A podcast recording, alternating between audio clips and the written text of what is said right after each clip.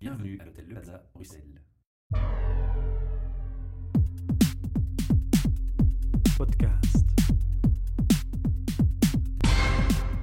Bienvenue pour un nouvel épisode du podcast HR Meetup sur le thème des ressources humaines, un projet sponsorisé par Talent Square, Transforma Bruxelles, espace de coworking et Innovation Center, et notre hôte, l'hôtel Le Plaza Bruxelles, qui, comme chaque mois, nous reçoit. Au micro, autour de la table, j'ai ma collègue Julie Holmes, Bonjour. Caroline Gazia, Bonjour.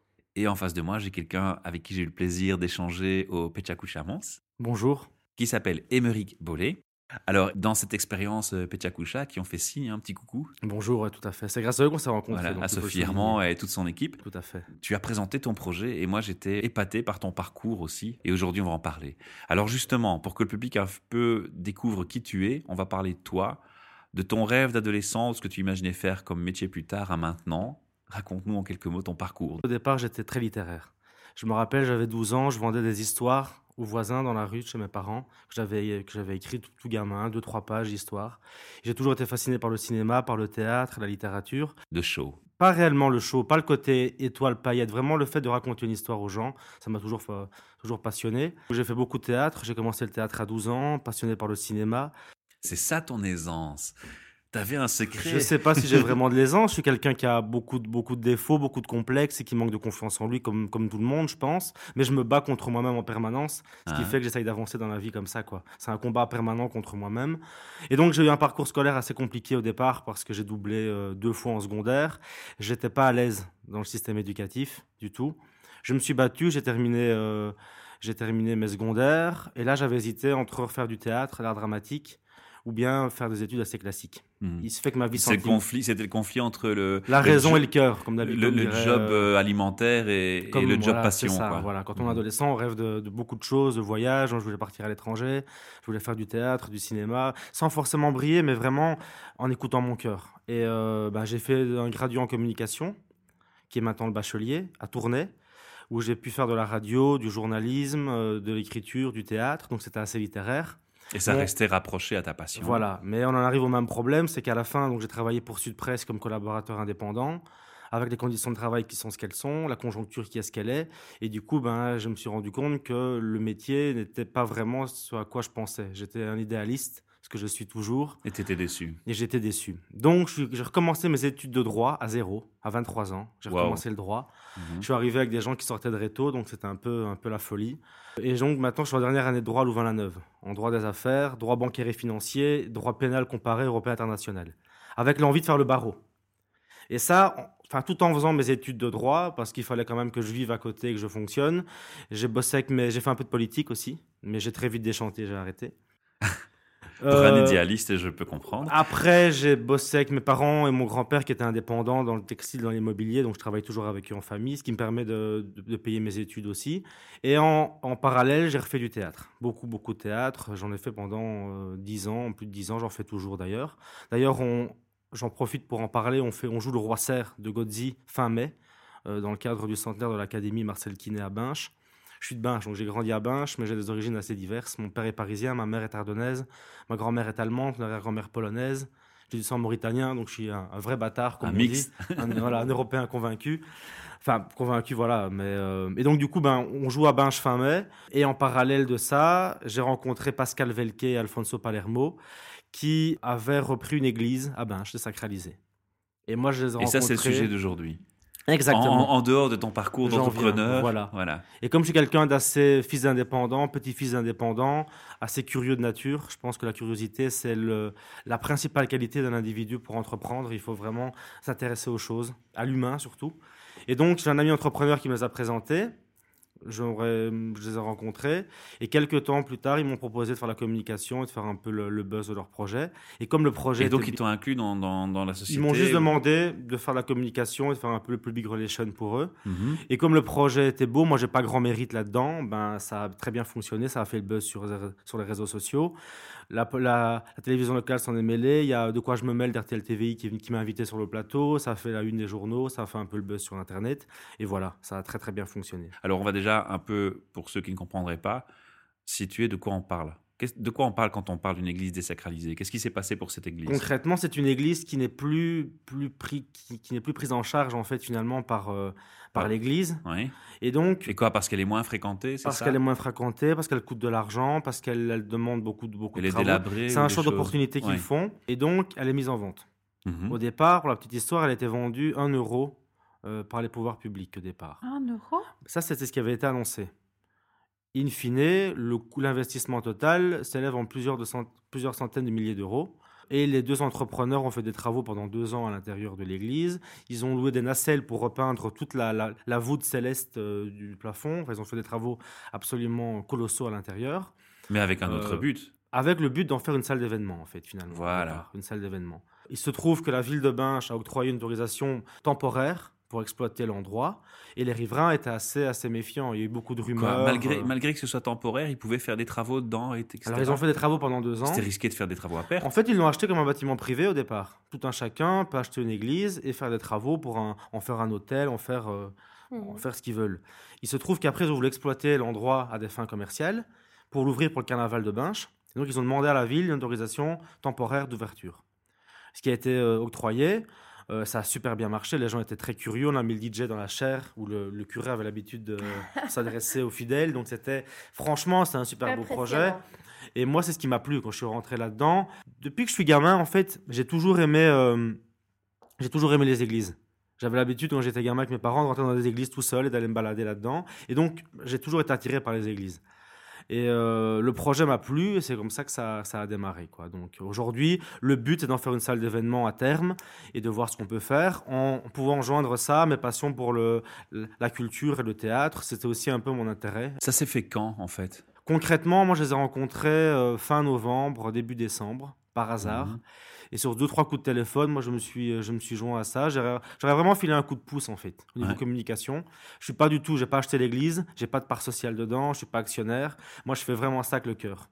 D'accord. L'argent, C'est la passion Très qui concrètement, l'argent, je m'en fous. C'est la passion qui Voilà. parle. Je voulais Ok. gagner de l'argent, je travaillerais pour une grosse boîte à Bruxelles ou au Ah. Luxembourg, et voilà, mais c'est pas mon intérêt. Euh, Moi, je Mais- fais ça pour euh, leur filer un coup de pouce. Toi, c'est ta passion qui parle, tu fais ça Ouais. pour donner un coup de pouce. Ouais. Eux, pourquoi est-ce qu'ils ont euh, voulu faire d'une église une salle d'événement Ils auraient pu choisir un autre bâtiment, non? Comme, euh, ouais, ils auraient pu, mais le projet est beau. C'est un projet qui peut être rentable. On le voit, on le voit à Bruxelles au Spirito. C'est la touche originale, quoi. Bien sûr, bien sûr. Ouais. Mais après, maintenant, le risque, c'est de le faire ça dans une région qui est quand même assez, euh, assez pauvre, assez paupérisée, la Wallonie, le Hainaut. Il y a un taux de chômage important. On n'est pas à Bruxelles, on n'est pas avenue Louise. Ça, il faut en être conscient.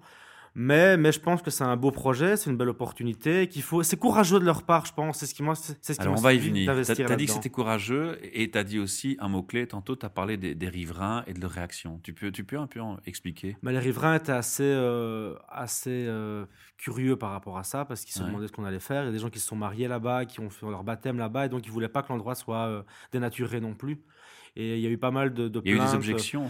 de la part d'un d'un membre du, du CDH à Binche qui a soulevé quelques questions qui étaient relayées dans la- l'opinion publique, ce qui m'a valu d'aller me, débattre avec le porte-parole des évêques, où j'ai répondu très, très clairement et très sincèrement que qu'effectivement, euh, on m'a demandé ça me choquait qu'il y ait euh, une église euh, enfin, désacralisée, réhabilitée en salle d'événement, en salle de spectacle.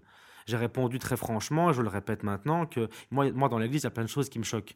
La pédophilie, l'inquisition, je le répète, et donc qu'on en fasse un bar, c'est un petit peu un faux débat finalement. On a voulu un peu, euh, et je trouve qu'il y a plein de choses intéressantes à développer là-dessus, et que c'était pas du tout choquant de le faire. Mais la volonté première n'était pas de choquer les gens, pas du tout. Mais après, forcément, comme tout projet entrepreneurial, il y a forcément des, euh, des réticences. Mais les gens se sont rendus sur place et se sont rendus compte que c'était vraiment un beau projet. Tu as dit hein, dans la présentation que si tu compares avec d'autres projets, il y a d'autres projets qui existent similaires dans d'autres villes. Ouais. Et qu'ici, c'est quand même plus soft. Ben, si on prend le Spirito à Bruxelles et si on, on prend le On ne veut pas faire la mauvaise pub à personne. Bien sûr, hein, le Spirito, comme d'autres endroits, dans Ouais. d'autres endroits, mais ben, c'est une boîte de nuit avec toutes les dérives que ça peut engendrer en tant que milieu de la nuit. C'est pas eu- non plus systématique. C'est hein, pas voilà, systématique, ouais. mais on sait que le monde de la nuit, voilà, attire, attire forcément une population qui aime bien faire la fête avec les, les dérives qui peuvent, euh, qui peuvent s'y accompagner. Et ils font ça dans Euh, une église, c'est ça aussi? C'est aussi une église désacralisée? Spirito, au départ, c'est une église Moi, je ne savais sacralisée, pas, qui est maintenant devenue une boîte de nuit, en fait. À Malines, ils en ont fait un hôtel, par exemple. Ouais, ça, j'ai vu dans la, dans la Il y a une bibliothèque aussi, il y a plein de choses. Après, à Binche, le but, c'est pas vraiment d'en faire une boîte de nuit, c'est vraiment d'en faire une salle d'événement. On pourrait Après- même imaginer de nouveau un mariage dans la salle. Bien sûr, ouais, non, une salle de mariage, ouais, c'est tout à fait possible. Après, c'est vrai que pour les trois jours gras du carnaval de Binche, ça a été ouvert pour en, pour en faire une salle, euh, une salle festive. Donc on a fait. Mais a on fait la parlait, on parlait des autres parce qu'en fait, ça explique peut-être la réticence ou certains préjugés qui étaient naissants quand on a parlé du projet au Moi, j'ai illustré ça en fait par rapport à la divergence de point de vue, au paradoxe entre d'une part la position de l'Église très Ouais. conservatrice toujours aujourd'hui et le fait qu'on peut, euh, qu'il y, a, des endroits désacralisés aujourd'hui qui ne choquent plus personne et où tout le monde s'y rend euh, régulièrement le week-end. Donc c'était un peu ça, c'était un peu ce paradoxe-là. C'est toujours le même débat entre la religion, entre euh, qui fait débat aujourd'hui avec les attentats, avec l'islam aussi. Donc euh, c'est un débat beaucoup plus large finalement. Mhm. Mais euh, nous, on avait même imaginé habiller les, les serveuses en, en sœurs et les garçons euh, de salle en, en moines, par exemple. Ça, ça peut choquer, mais c'est un petit, c'est un petit clin d'œil. Comme la photo de Don Camillo que j'ai mise dans mon, dans mon slide, ben, Don Camillo, c'est aussi euh, une caricature, c'est un clin d'œil à la religion, et ça ne choque personne, quoi, finalement. Finalement, c'est assez précis dans, dans toute ton approche par rapport à ce projet-là, parce que ben, on- il y a une approche événementielle, c'est sûr, mais tout en tenant compte d'un contexte hyper touchy et euh, un contexte sur lequel tu tu t'y connais. Donc, euh, c'est de la provoque, mais sans, sans heurter. C'est pas une dire. salle, c'est pas un club échangiste Voilà. non plus. Ou, euh, Mais c'est vrai que l'argument du projet, le, le but du projet, c'est vraiment de faire, de faire d'une une église une salle d'événement. Et c'était un peu l'argument entrepreneurial qu'il y a derrière. Après, forcément, avec le, les possibilités que ça puisse choquer aussi, mais on est, on est des gens sérieux, prudents, et je pense qu'on veut pas choquer personne. Je pense que personne dans le monde n'a réellement envie de choquer. On veut s'exprimer. Mhm. Après, on peut toujours trouver des raisons de s'offusquer ou de se choquer. C'est facile aussi de dire, moi, ça me choque, ceci me choque, ceci me choque, mais Non, moi personnellement, je me suis dit bah, que je pouvais comprendre la position de certaines personnes qui, qui, qui ont peut-être pas envie d'avoir le sentiment que finalement, si la religion, est la religion catholique, entre autres, est importante pour eux, qu'ils ils ont peut-être pas envie d'avoir le sentiment qu'on désacralise cet aspect euh, religieux et que, que leur religion s'efface. C'est peut-être un attachement historique pour certains ou dans certaines cultures. Il y a des cultures en Belgique qui sont euh, immigrées aussi, qui sont fort chrétiennes et pour qui euh, c'est peut-être plus choquant que pour d'autres, par exemple. Pour la petite histoire, à côté de l'église des Récollets, il y a un centre d'accueil de réfugiés, de Ouais. réfugiés syriens. Ouais. Au carnaval de Binche, le mardi gras, en pleine fête, dans l'église, il y avait des réfugiés syriens qui dansaient, qui buvaient un verre. Pour moi, c'est le plus bel, le plus bel exemple La plus belle d'intégration. illustration. ouais. Et ça, ça, voilà, ça, ça balaye tous les arguments qu'on aurait pu opposer parce que des réfugiés syriens, des gens qui ont connu la guerre, la torture, sous le régime de, de Bachar al-Assad, viennent à Binche, sont accueillis, s'intègrent. Tout étant, enfin, tout étant fête. avec une culture bien plus, bien plus musulmane, bien plus, bien plus fondamentaliste en Syrie qu'en Belgique, je veux dire. Mhm. Et ils font la fête, sans se poser de questions de pourquoi, du comment, de l'église. Ils, Ils ont vivent. apprécié. Ils vivent parce qu'ils viennent écouter de la musique et sont, ils s'imprègnent de ça. Alors, pour revenir sur le parcours entrepreneur et le profil entrepreneur, on parle ici d'une salle d'événement. Le business, c'est de maintenir cette salle active et de la faire tourner Ou est-ce que le projet va plus loin et se dit, ben, tiens, on va étendre dans d'autres villes Est-ce qu'on va essayer de, la- de faire la continuité de ce projet de cette même manière? D'après ce que je sais, c'est du one shot pour l'instant. On va d'abord essayer de développer l'église, Et de la rendre de la rentable. rentabiliser. Sachant qu'il y a un gros challenge Que de les pouvoirs localisation. publics octroient forcément des aides aussi et que la région wallonne et la ville de Binche nous suivent parce que c'est un projet assez important. Il y avait, je rappelle quand même qu'il y avait un, un arbre qui poussait dans la toiture, donc c'est pas à négliger non plus. Ça tombait en ruine, personne n'en voulait de cette église.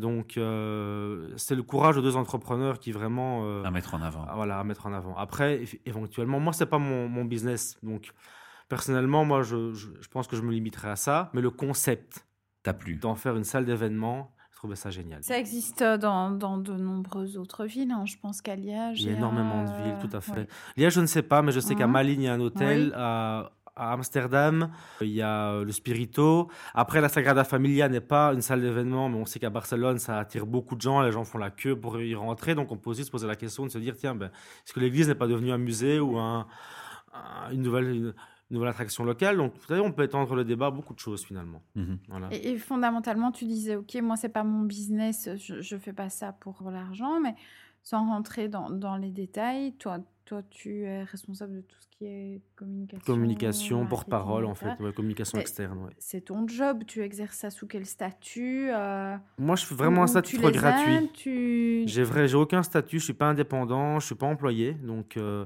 moi je fais ça. pour- collabores au projet. Ouais, euh, gratuitement, bénévolement. Et c'est d'autant plus beau parce qu'on pourrait croire, mais il fait ça pour le pognon, parce qu'aujourd'hui tout le monde fait tout pour l'argent. Faut pas Mhm. se leurrer. Moi je le fais gratuitement parce Et que tu as un job. euh, moi je travaille avec mes parents sur le côté, donc dans l'immobilier. Ah oui, Euh, J'aspire à rentrer au barreau à la fin de mes études. J'ai recommencé le droit à 23 ans. Ça, c'est une question que je vais te poser aussi. Ouais. Pourquoi le droit tout d'un coup?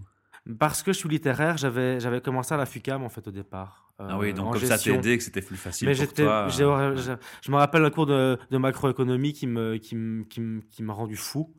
Et du coup, je suis reparti en droit à zéro. Et le droit assez littéraire, ce sont des belles études, rigoureuses, difficiles. Euh, moi, j'arrive à la fin, j'en peux plus. Oui, en plus, toi, tu mènes ça de front avec un travail, Ouais, une activité ouais. passion que tu viens de décrire Voilà. aujourd'hui au micro, Voilà. euh, un parcours qui ça. ne débute Tu pas forcément dans les là, En dernière année de droit, tout à Ouais. fait. ouais. Mais j'aimerais bien rentrer au barreau avec les contraintes que ça représente aujourd'hui.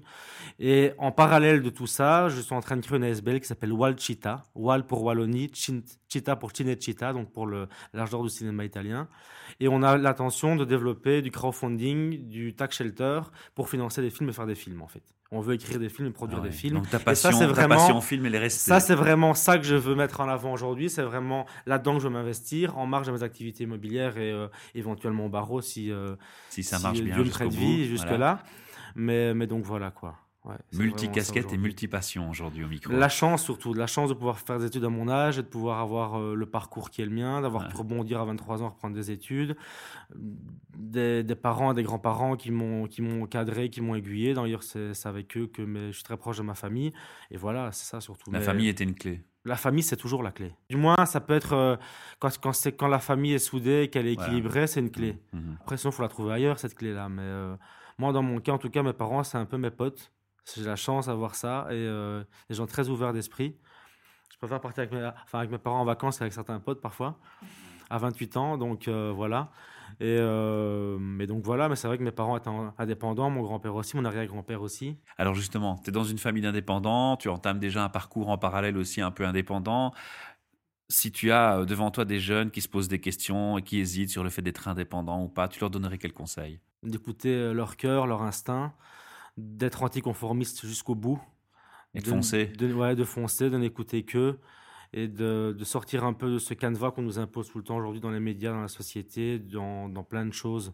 Essayer vraiment de, voilà, d'être insolent parfois et de faire ce qu'ils ont envie de faire, quoi. Mhm. Voilà, c'est vraiment. euh, Le problème, c'est qu'on a un rêve quand on est gamin, on le perd en grandissant, et en vieillissant, on le regrette. On regrette de ne pas avoir suivi son rêve. Et je pense vraiment qu'il faut avoir le courage de le suivre. Moi, je sais que je gagnerai jamais ma vie comme comédien ou comme cinéaste ou comme n'importe quoi, mais j'ai toujours suivi des voies qui me rendaient heureux, qui m'enrichissaient humainement parlant.